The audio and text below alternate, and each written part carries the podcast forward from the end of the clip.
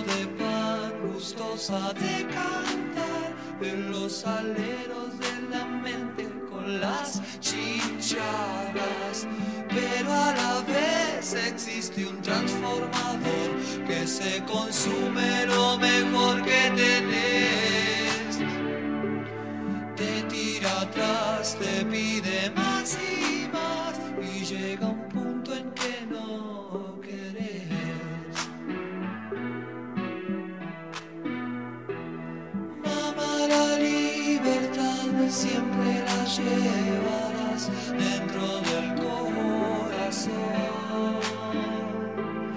Te pueden corromper, te puedes olvidar, pero ella siempre está.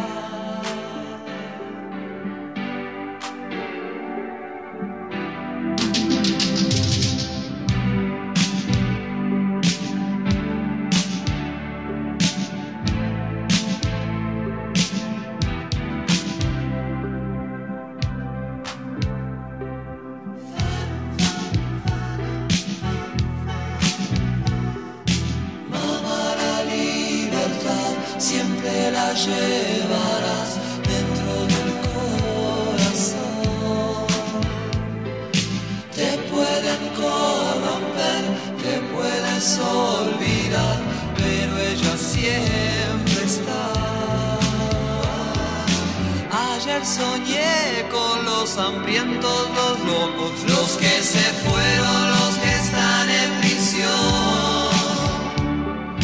Hoy desperté cantando esta canción ya fue escrita hace tiempo atrás. Es necesario cantar de nuevo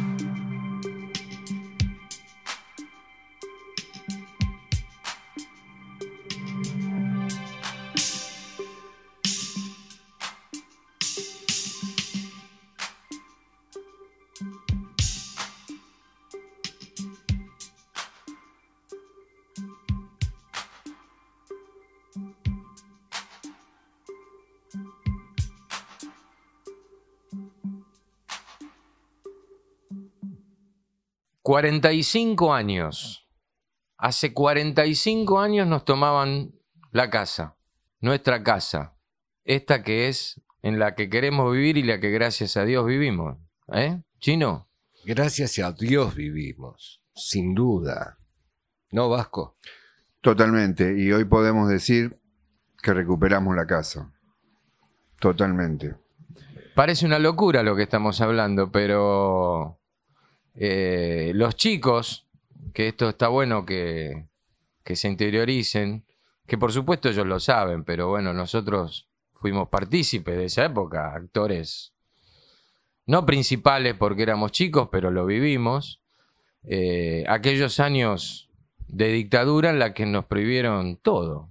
Yo siempre digo que fuimos en ese momento la hoy, que éramos la generación del ni.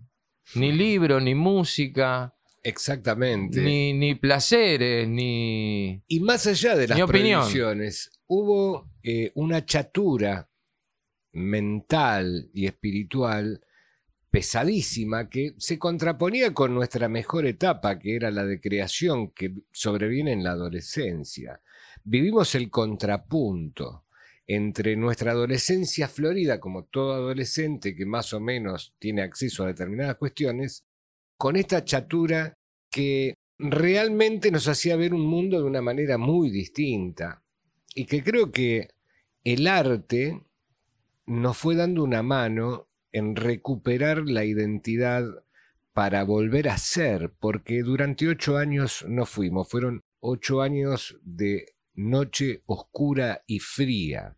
Yo recuerdo esos tiempos como fríos, muy fríos, inviernos sólidos de frío, con mensajes fríos, terriblemente, profundamente fríos, de desaliento en muchas cosas. A pesar de que teníamos sueños que eran increíbles porque uno no conocía el total de lo que estaba pasando. Eso Cortá nos poquito, permitía Chino. seguir. ¿No fueron seis o siete? Ocho 76 al 82. al 83. Siete. Son ocho. Sí, son ocho, tenés razón. Ocho. Seguí por ahí. Son ocho. No, no, porque no quería que... está es bien, mucho bien. tiempo, ocho años. Es muchísimo. Porque el daño que quedó es, es muy. O sea, cambió la Argentina. De una manera, ellos marcaron una. Pusieron en vilo a la Argentina. O sea, éramos un país antes y después fuimos otro país, que gracias a Dios lo, lo recuperamos, pero no, no, nos dejaron sin un montón de cosas. Dejamos de ser una república, básicamente desde el punto de vista Ni más ni menos. constitucional. Sí. Dejamos de ser una sociedad pensante, nos infringieron el miedo, fue nefasto. Y, y vos hablabas de los chicos y decías que nosotros nos tomó de chicos. Y es cierto, porque en aquellos años, en el 76, tendríamos, teníamos 13 años, Entonces, pero para ellos no había chicos. No, No, no. les no, no, importaba. no. Hubo desaparecidos de 14 Sí, años. sí, claro. No Por era ejemplo, borrar una generación. En el Mariano Acosta. Y todo se hizo, ese golpe cívico-militar del 24 de marzo de 1976. Y me animo a decir cívico-militar eclesial. Sí.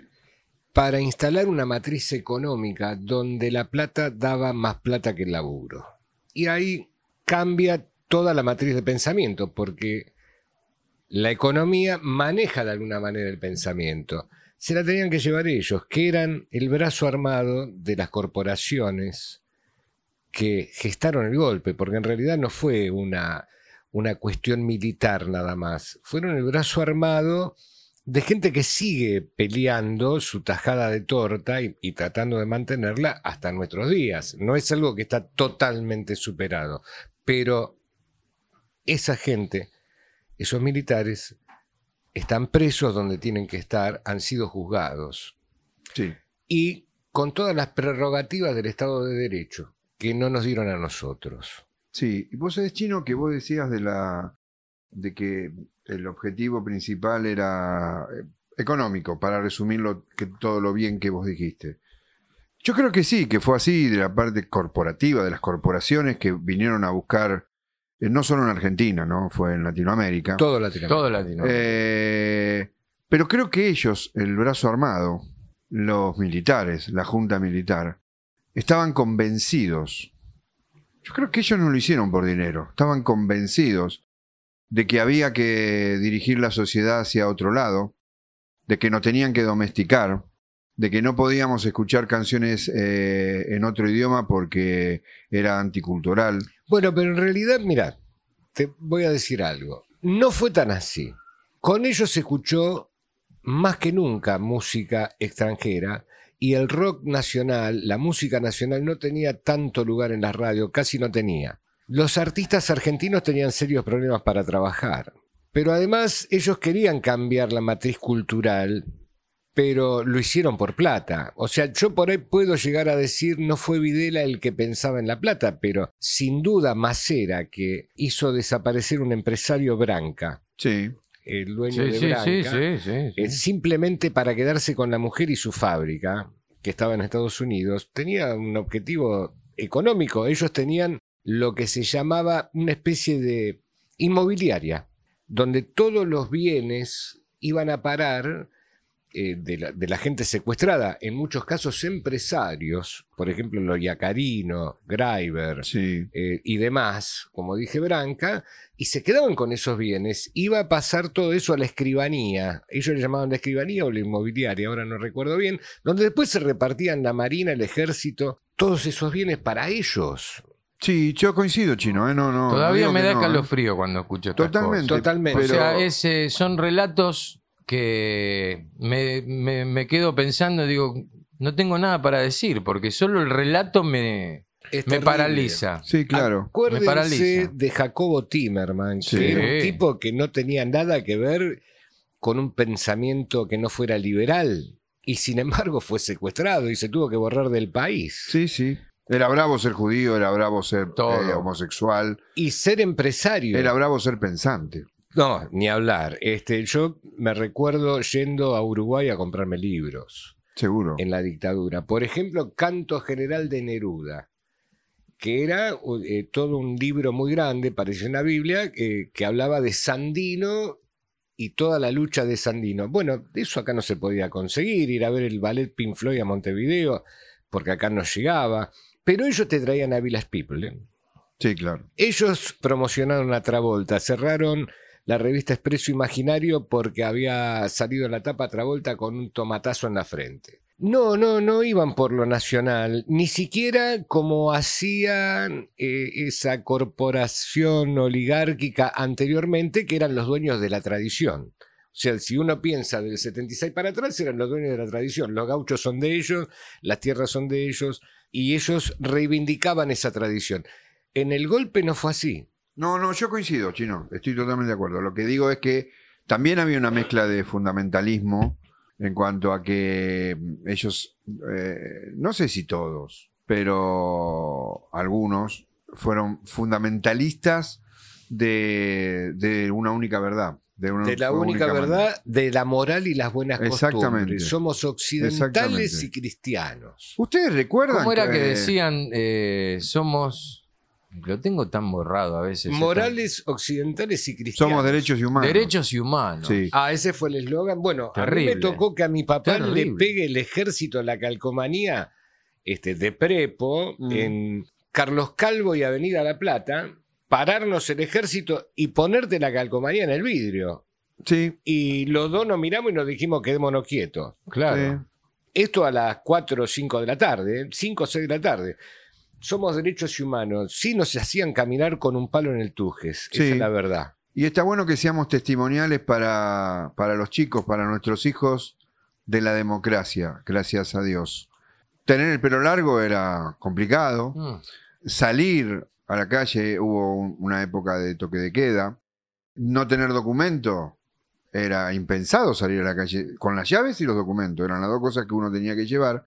Y también Porque estaba. además no sabías si volvías. no Porque no sabía es que si volvías. verificaban que era que tenías No, documento, sabía. estaba bien y No, que... no, no. No sabías si volvías. Y también estaba este tema de que mm, ellos, si vos ibas en un auto y te hacían una voz de alto y por ahí no lo veías, morías. Claro. Bueno, eh, hubo un eh, homicidio en el año 82 en Plaza de Mayo, en una protesta, donde le dan la voz de alto a una persona que estaba en la manifestación y le disparan por la espalda y lo matan y era sordo.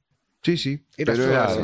Eh, pasaron de esas cosas y pasaron la que hicieron es profeso. Entrar a darte vuelta a la casa y robarte todo lo que tenías. Sí, sí, sí. Sí, sí, sí. sí, tal cual. Bueno, nos vamos a, en este primer bloquecito dedicado a nosotros, a los argentinos, a los que estamos acá, a los que vivimos y a los que tratamos de que la Argentina sea lo mejor. Con un tema de Charlie, los dinosaurios.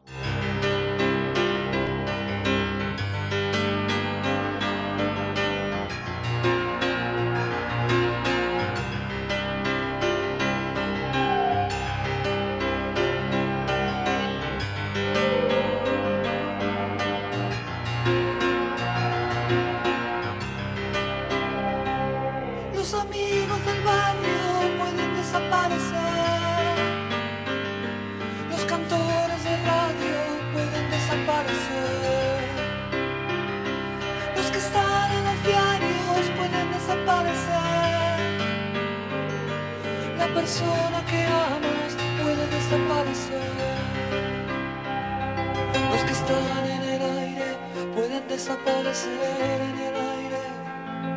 Los que están en la calle pueden desaparecer en la calle. Los amigos del barrio pueden desaparecer. Pero los dinosaurios van a desaparecer. No estoy tranquilo, mi amor. Hoy es sábado a la noche. Un amigo está en cana. Desaparece el mundo.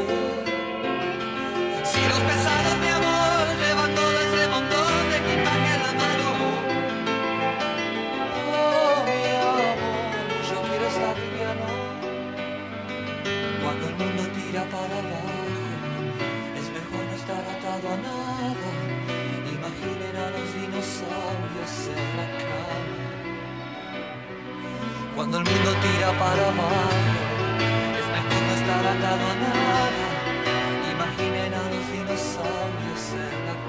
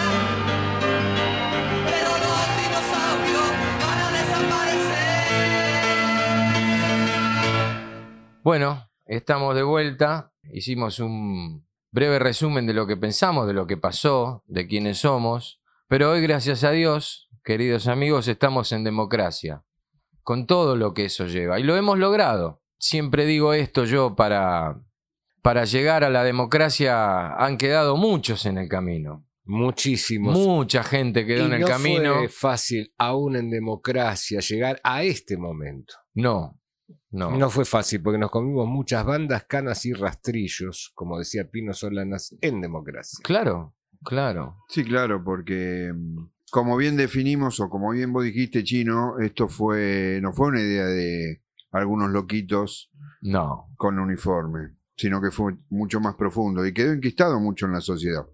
Y de todas maneras, debemos festejar todos los avances que hemos tenido, aunque todavía nos falta un camino a recorrer. Por supuesto que nos falta, porque Pero perdón, perdóname, Chinito, Sí. eh, ya te dejo. Estamos a las puteadas hoy en la democracia y que esto y que lo otro y que esto está bien, que esto está mal. Pero podemos estar a la puteada y podemos decir que esto está bien, que esto está mal, nos enojamos con este, nos enojamos con el otro, pero seguimos andando. Entonces, yo lo, lo que quiero decir con respecto a la democracia es que defendámosla como la estamos defendiendo, con aciertos, con errores, con aprendiendo, porque somos jóvenes. No son tantos años de democracia, entonces lo vamos aprendiendo. Y es mejor vivir en democracia que... toda la vida. Y además, si no nos gusta la democracia, la culpa es nuestra, porque la calidad de la democracia es según la calidad que tenemos nosotros para defender y hacer la democracia. No es que la democracia es un sistema bueno o malo. Nosotros tenemos que hacernos carne de vivir democráticamente y lo logramos. Hemos llegado hasta acá, que podemos mejorar y seguramente, seguro. Hay muchas cosas que seguramente no nos están gustando del todo, pero estamos en democracia. Total. Podemos hablarlo, compartirlas, eh, razonarlas. putearnos. Totalmente. Muchachos, putearnos. podemos pensar en libertad. Sí. Mirá Sí. lo que estamos hablando, ¿no? De Hoy hecho- parece loco decir que esto es un derecho adquirido.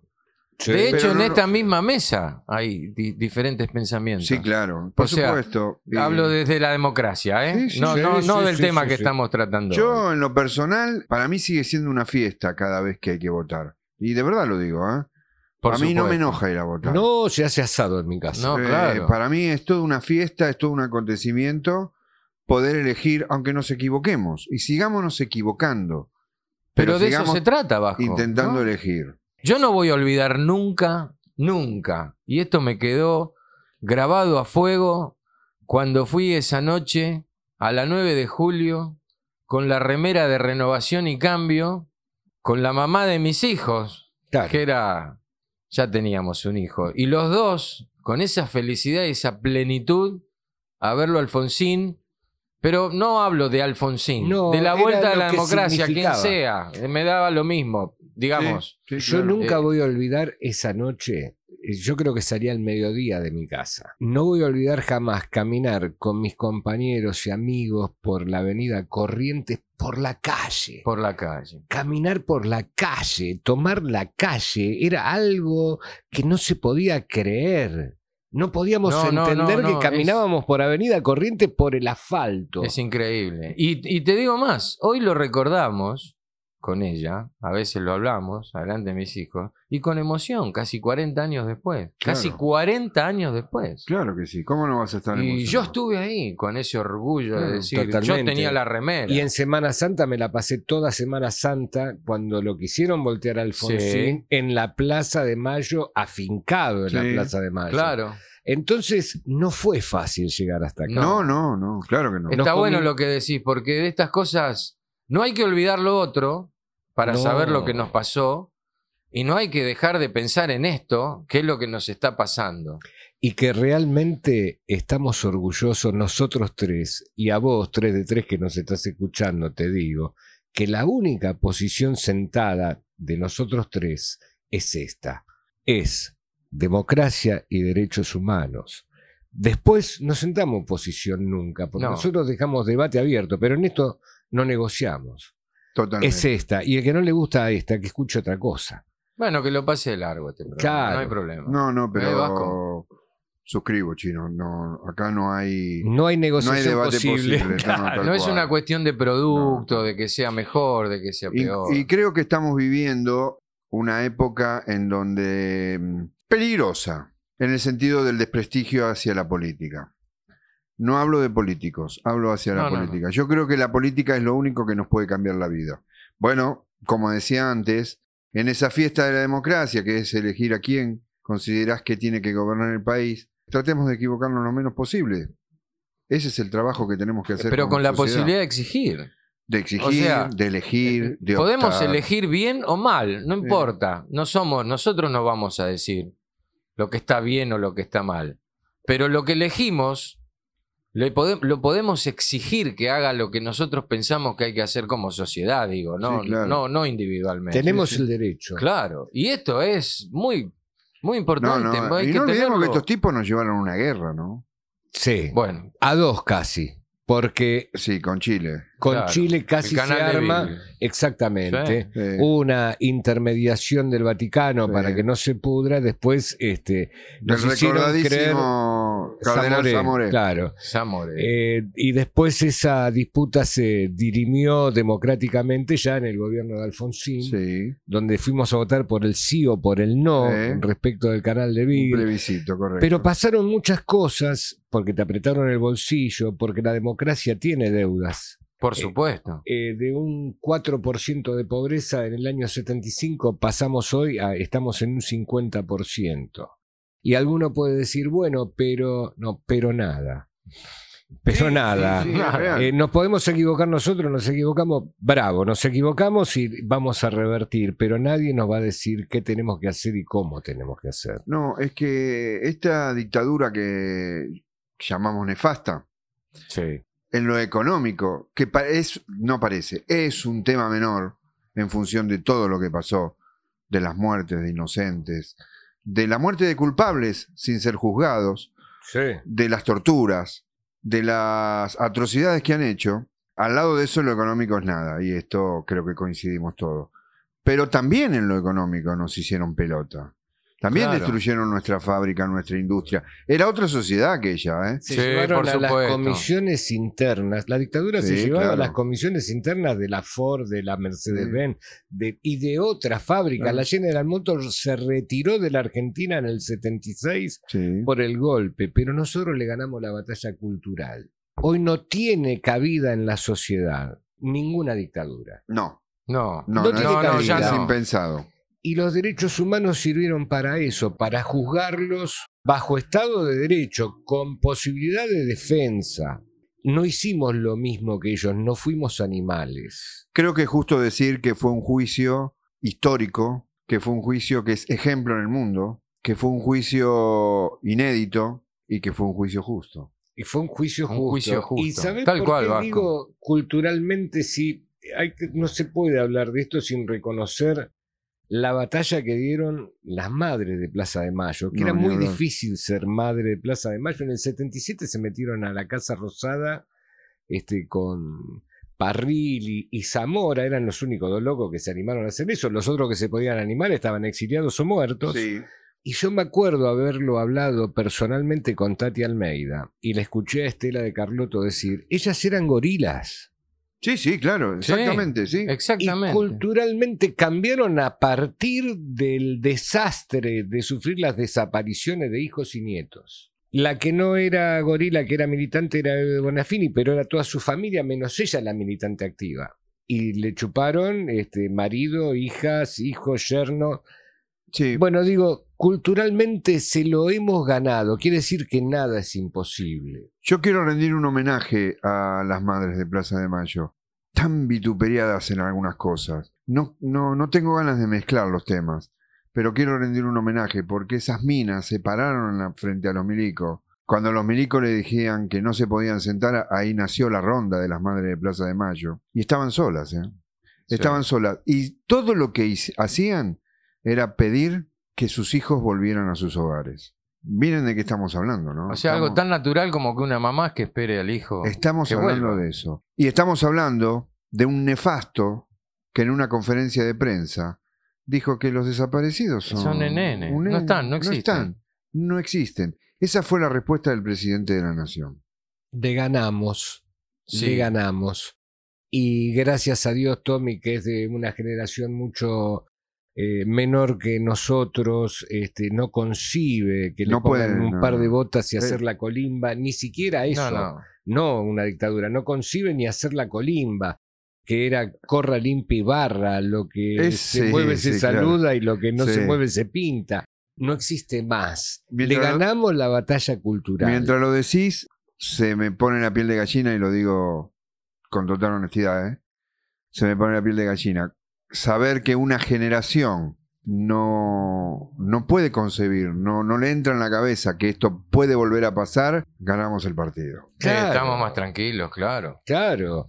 Así que nuestros queridos 3 de 3 que ganaron con nosotros y todos los que estamos vivos y aquellos que no están, sabemos que ganamos esa batalla. Y esta gente eso no lo puede digerir.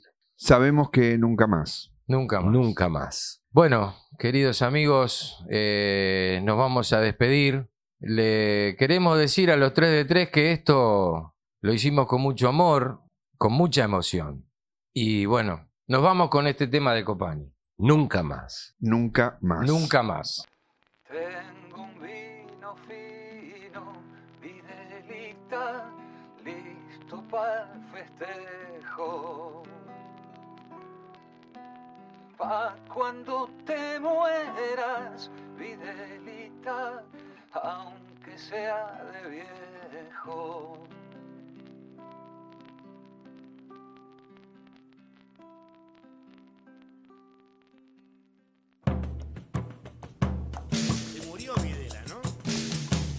Fui a caminar por las callecitas de mi barrio con mi chica de la mano y los dos sin documentos. Videla perdiste. Iba haciendo cuentas de los cuentos que no cuentan en los diarios, pero que es tan necesario ir a contar. Con argumentos de verdad. como el aumento sideral de la matrícula escolar y el matrimonio igualitario.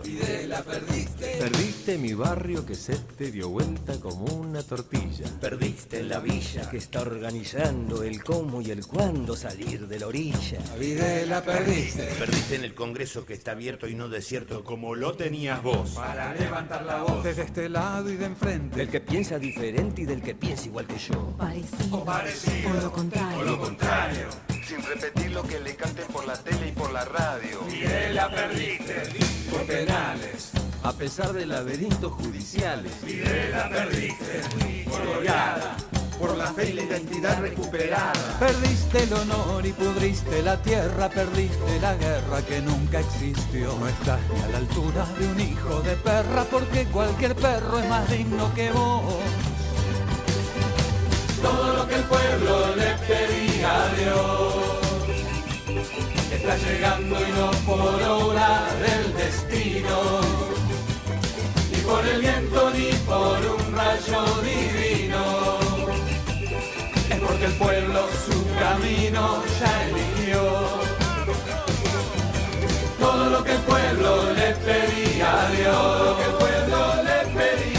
pide, lo construye el pueblo mismo. Organizándose y venciendo al egoísmo. Con más trabajo, más cultura y más amor.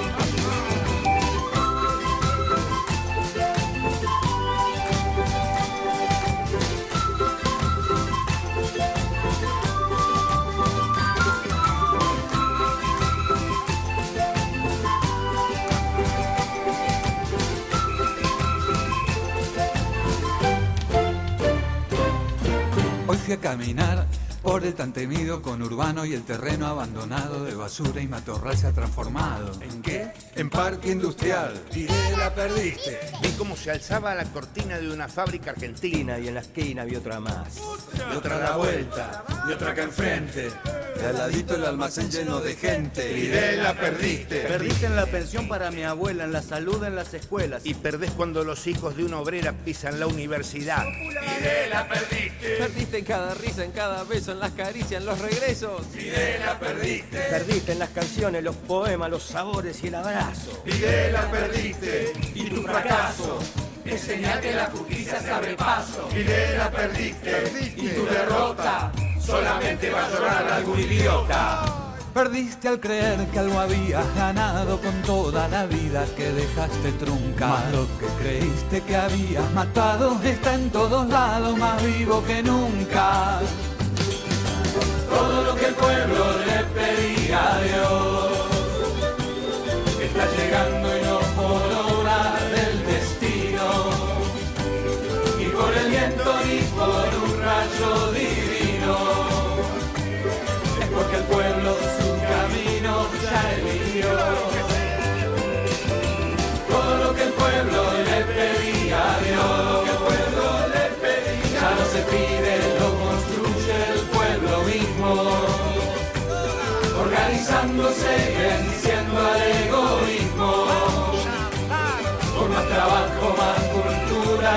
más amor. Mucho más amor, amor, carajo.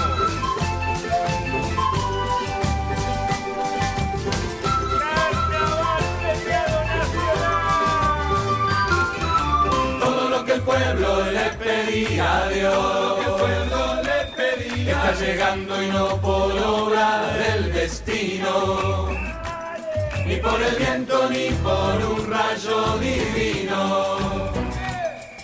Porque el pueblo su camino ya eligió. Todo lo que el pueblo